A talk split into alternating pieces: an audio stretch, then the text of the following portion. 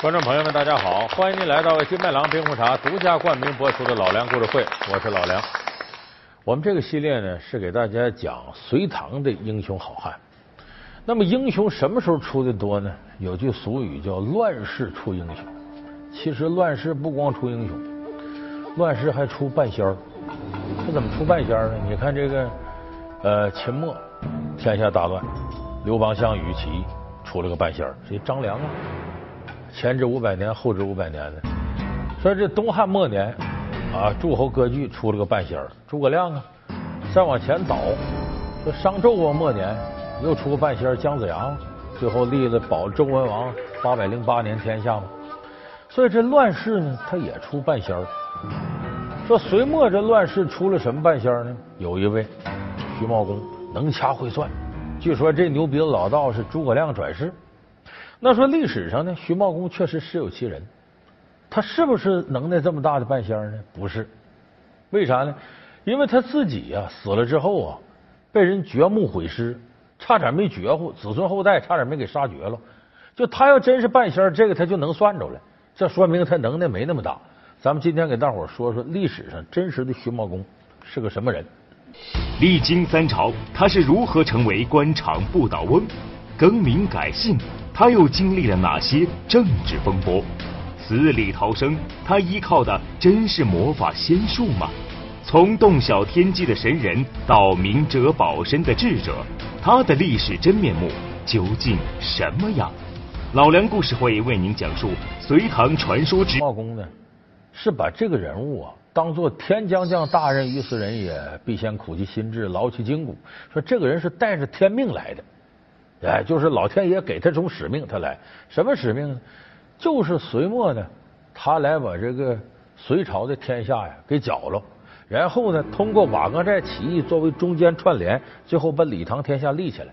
他是承担这么一趟线的。那我们就投瓦岗山，众位兄弟，意下如何？这怎么他的天命体现在什么上？你看，首先是先得有贾家楼结义。这三十六豪杰结义之后，后来陆续除了单于信以外，都保了李唐。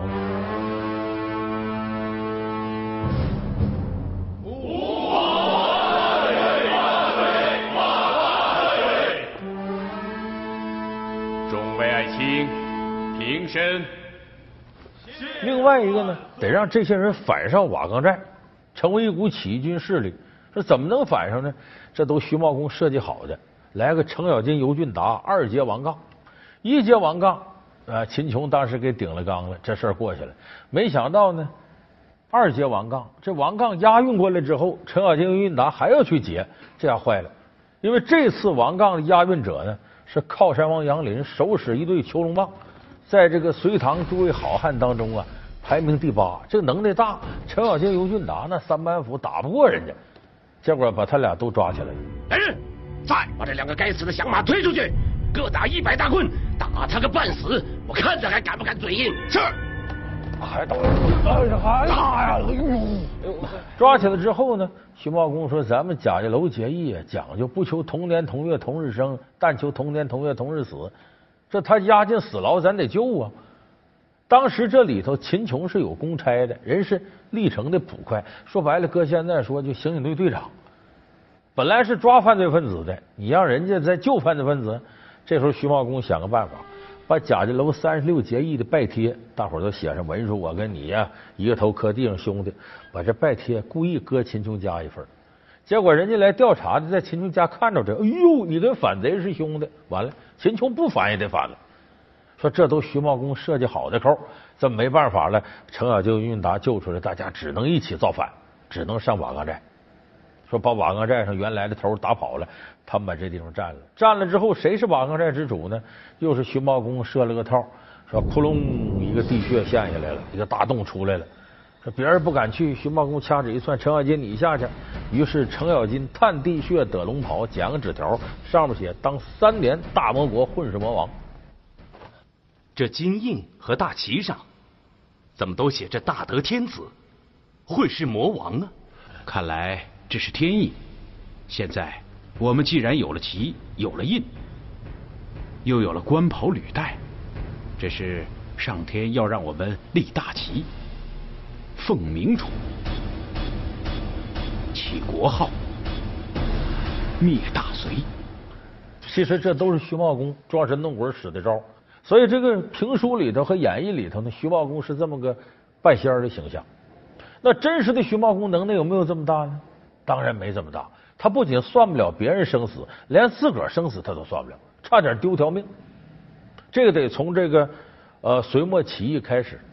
那时候隋末起义军有个领袖叫翟让，这个徐茂公跟翟让是同乡。其实当时徐茂公这茂公俩字是他的字，他的本名叫什么？叫徐世绩，字茂公。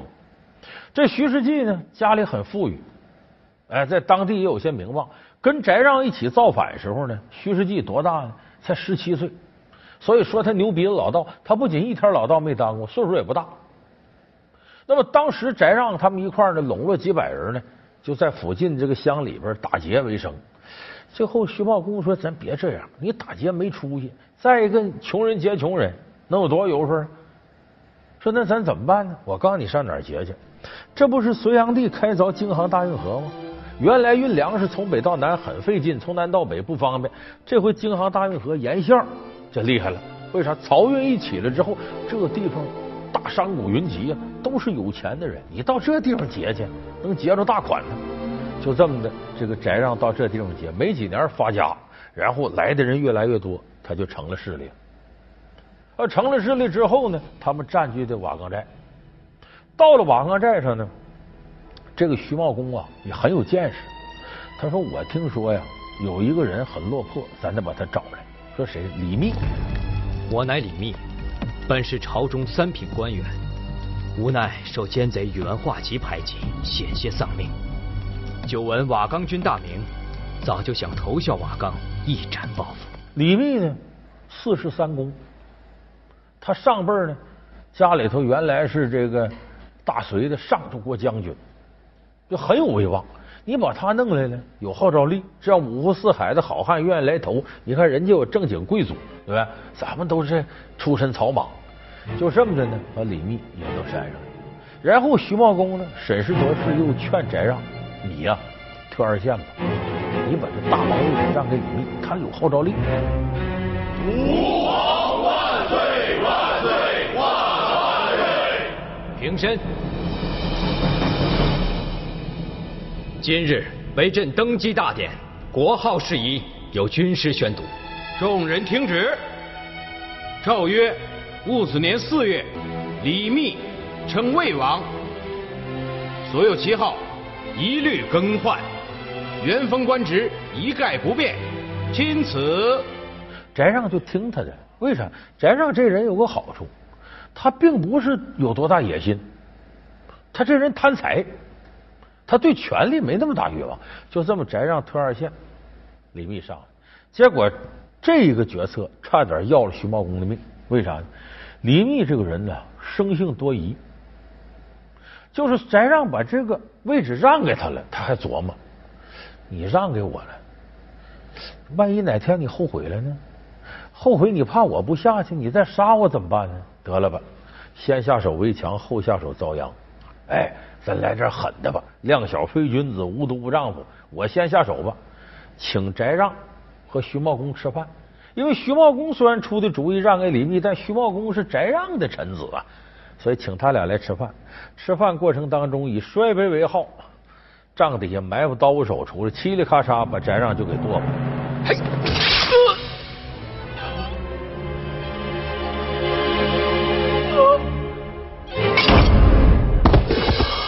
徐茂公一看吓坏，我的妈，赶紧跑吧！扭身啦啦撒丫子往帐外跑，结果刀手上来在背后一刀砍他脖子，在肩膀这来一刀，没砍死，把他砍倒在血泊之中。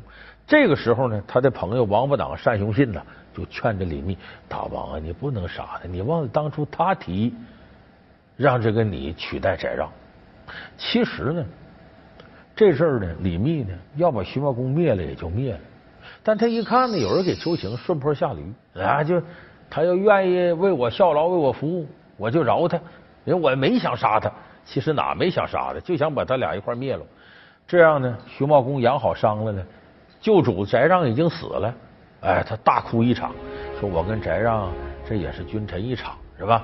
呃，这回我投你了，我这心里也不得劲。李密说：“那你这样吧，你别在我身边待着，我打发你守黎阳，换另一个地方，到那地方带着兵啊，哎，看家去。”老梁故事会为您讲述隋唐传说之更名改姓的半仙徐茂公。老梁故事会是由金麦郎冰红茶独家冠名播出。那么接下来的事儿呢，就是李密呢跟王世充打仗，输给王世充。本来这个兵败王世充，瓦岗山也丢了，他应该到黎阳找这个徐茂公，因为那是他的地盘。可是李密这人多疑，说当初啊，我可得罪过徐茂公。刀斧手一刀下去，差点把他砍死。现在我落魄了，我去找他去，他害我怎么办？李密多疑，得了，我呀也别找他了，我索性啊，我投晋国公李渊吧，就投了李渊了。唐王李渊兄啊，我李密来投奔你了，请接受我这可怜的臣民吧。李密，带着你的降表，进宫见皇上吧。皇上。李密诚心诚意归降大唐，绝无二心。他投李渊的过程，他身边带个大臣魏征。这个魏征跟徐茂公交情很好。这投到李渊这呢，魏征就说：“跟李渊说，说我有个好朋友徐茂公，这个人能耐不在我之下。现在呢，守黎阳，我呀愿意去找他，劝说徐茂公啊，呃，归顺晋国公李渊。就这么的，魏征找徐茂公。”哎，三弟啊，这瓦岗气数将尽，都是李密那厮为人奸诈，坏了我瓦岗众兄弟开创的大业。正所谓大将保民主，俊鸟登高枝。你我兄弟，莫不如就弃了瓦岗，另谋他处，如何？我看瓦岗人心已去。这日子也长不了了，大哥，你说我们去哪儿好啊？依我看，你我兄弟莫不如就去长安投奔他李渊，也好修成正果，如何？好，小弟正有此意。唐王待我不薄，我们就去投他。徐茂公呢？过了一段时间，自个儿作为光杆司令，就一个人来投李渊来。怎么回事呢？他把黎阳这边的兵马钱粮啊，收的税赋啊，统一让人押运着送到李密家里去。怎么送李密家里去了呢？徐茂公跟李密说：“说咱俩，我再怎么投李唐，咱俩还是君臣。原先我是你的臣下，我守黎阳是你派我来的。我现在不跟你是不跟你，但这些家业是你的。”所以这时候把这个送给李密，李密很感动，李渊更感动，说：“本来你投我来了，你还念着旧主，不肯拿人东西，你这个人真是个忠臣，了不起。这样吧，我得赏赐你，怎么赏赐你呢？你跟我一个姓吧，你别姓徐了，你也姓李，你不叫徐世绩吗？你改名叫李世绩。说从那以后改名李世绩。那么投了李唐之后呢，这个李渊跟李密两个人呢，同床异梦。”为什么？这个李密呢？觉得我祖上和你祖上还认识，都是大将军，咱门第差不多。我投你这来，你得重用我呀。结果李渊呢，封李密个什么官？叫光禄卿。什么叫光禄卿呢？类似现在啊，管后勤，管采买。说白了，就这儿进个白菜，那进点猪肉，管这个。李密说：“这不像话，这不瞧不起我吗？”时间长，忍不住了，带人造反。我想带兵去打王世充。他李渊不许，他怕我反了不成？我是想另立山头，东山再起。哼，那又怎么样？我只是想拿回我应得的东西。那哪打得过李渊呢？李渊很快把他杀了。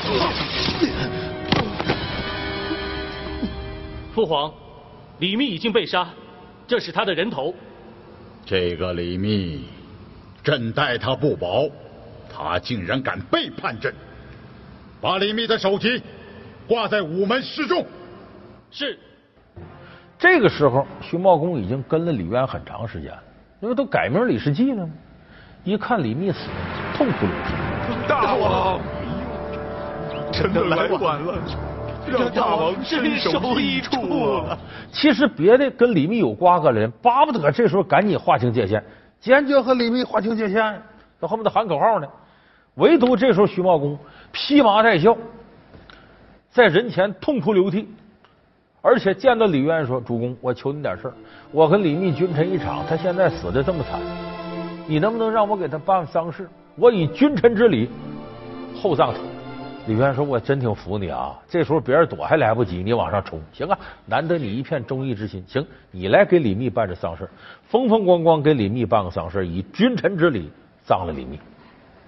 所以大伙儿你看我，我看看你，徐茂公这份儿，这人很忠诚，而这个忠诚呢，一方面还救了徐茂公他父亲。怎么呢？徐茂公这个黎阳守黎阳，后来就是投了李渊之后，还派回他守黎阳。结果跟这个窦建德打，窦建德很骁勇，把这黎阳攻破了，抓了很多战俘，把徐茂公他爹给抓住了。他们都说说这都是贼头他爸爸，你把他宰了，扬刀立威。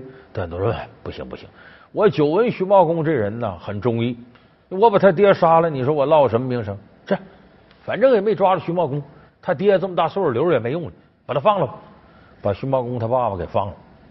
就是徐茂公忠义之名，你记住一点：两军对垒，各为其主，打仗是打仗，但是人性好的，无论是自己这一方还是敌人，都会敬重你。徐茂公就这个忠字，让很多人佩服。就他对李密的态度，对翟让的态度，说这个人是个忠臣。所以说，徐茂公呢，能够立三世而不倒，首先一个呢，和他是个忠臣有直接关系，大家佩服他，没人想害他。那么第二一点呢，徐茂公很有为官智慧。这个为官智慧体体现在什么上呢？该我管的我管，不该我管的我不能问。一旦要多问多掺和，随时这个祸事就会面临到自己身上。所以这徐茂公呢，为官智慧体现在这上。有人说这个徐茂公不对了吧？当初玄武门兵变杀李建成、李元吉，那是李世民的哥哥弟弟。玄武门兵变可是徐茂公出的主意，不对，这是小说里写。真实的历史呢是李世民这时候向徐茂公问计，我怎么对付我哥我弟弟？徐茂公避嫌说这主意你找别人出去，为啥？你们自己家里事我不管。有人说这是清高，不是，这是智慧。为啥？你掺和人家里事早晚你得倒霉。所以这是徐茂公的智慧，不掺和人家里事你看两军阵前对垒，跟敌人打仗，我们做大臣的管外头事儿。外事不决，咱可以整；内事不决，你家里的事儿不掺和。这是徐茂公的智慧。到后来，唐高宗李治时期又出了这么一个事儿，因为这时候呢，这徐世绩改名李世绩，李世绩又改名李绩，为啥呢？李世民死了呢，唐高宗为纪念他爸爸，说凡是名字里头啊有世字和民字的都得避讳。原来李世民说我世民俩字连一块儿。哎，别人谁叫世民不行，但单叫世单叫民可以。结果从那以后呢，规定世和民都得避。你叫徐世绩改李世绩，这有个世字啊，就把世字省了，叫李绩。那么唐高宗时期出了个了不起人物，他媳妇武则天。武则天那时候呢才是昭仪，不是皇后。那么武则天当时呢后宫争宠，就想让这个唐高宗李治啊废了王皇后，立她为皇后。这李治呢，也向着武则天，可这个事儿一征求大臣的意见，这些大臣脑袋晃荡不了，不行不行不行！皇上，这太荒唐了吧！皇后出自名家，是先帝为皇上所娶，皇上要废除皇后，怎么对得起先帝呀？臣代大唐臣民向皇上磕头了，请皇上废了武昭仪，还后宫一个清白呀！皇上，弄得李治左右为难。李治是想立武则天，但是一看大臣有反对，这李说这么着吧，呃，就这个李绩不吱声，咱问问李绩什么意见吧。说你说说吧。李绩站起来了，这事儿陛下不该问我呀。说那为什么不该问呢？说这是你的家事，陛下家事啊，你自己说了算就完了。外头是打仗治理天下，我们这些治世能臣帮你出主意，给你玩命干活就可以了。你家里事，你老婆的事，我们还能管吗？你愿意咋整咋整啊？那是随你便的事。李治一听，对呀，我问你们干嘛呀？我随便呢。回头咔嚓把王皇后废了，直接立武则天为皇后。令中宣诏，奉天承运，皇帝诏曰：王皇后萧淑妃谋行鸩毒，废为庶人。母及兄弟并除名，流放岭南，立武昭仪。为皇后，这武则天才有后来当女皇，就从这儿作为起点。所以要没有李记这一句话，恐怕就没有历史上的大周天下，也就没有武则天当权那些年。但问题是，武则天心里念他好吧？后来武则天把他掘墓焚尸了。说怎么个掘墓毁尸呢？这是因为武则天执政以后啊，这个老李家，咱就说李世济这一家，徐茂公这一家。荣华富贵，这个时候呢，徐茂公已经死了，他孙子哎上来了，被封为晋国公，哎也是位置很高。他孙子叫什么叫徐敬业？这徐敬业呢反对武则天上台，于是拢一帮人造反。当时还把初唐四杰的那个著名的文学家骆宾王，就《鹅鹅鹅，曲项向天歌》那作者，把骆宾王给弄来了。你这这些写战斗檄文骂他。于是骆宾王写了个讨武曌文，武曌就明空，哎，武则天的名讨武曌，把武则天骂狗血喷头。武则天平了徐敬业，他恨透了老徐家了，把老徐家满门抄斩，把他祖坟刨了，把徐茂公尸首拿出来给怼吧怼吧，挫骨扬灰了。就说徐茂公再能算，没算到自己身后这样，幸亏徐家有子孙跑出去了，不至于让武则天给弄绝乎了。所以我说这个，这是历史上真实的徐茂公徐世绩生前死后的事有人说他这么一个人，也就是一个大臣而已啊，文官呢，怎么给修饰成一个半仙呢？这个其实能耐不在徐茂公，而在他主子。因为每一朝每一代造反的人呢，都说自己是上应天命，老天爷派我下来的啊。说你看那刘邦乃赤帝儿子，斩白帝儿子。就芒砀山啊，斩白蛇。张良出来说：“有这个太公给我兵法，我帮助你这个刘邦打天下。”就是他为了确立执政合法性，都说我是真龙天子，带着天命下来的。那我带着天命下来，可不我一人啊！老天爷得派神仙来辅佐我，所以必有半仙跟着我，能掐会算，保我登基。所以历朝历代，只要有一个造反者能立得起来，身边就有个半仙儿所以说，徐茂公。最后被装饰成这么一个半仙儿，不是他有能耐，而是他身边的主子有能耐。好，感谢您收看这期老梁故事会。老梁故事会是由金麦郎冰红茶独家冠名播出。我们下期节目再见。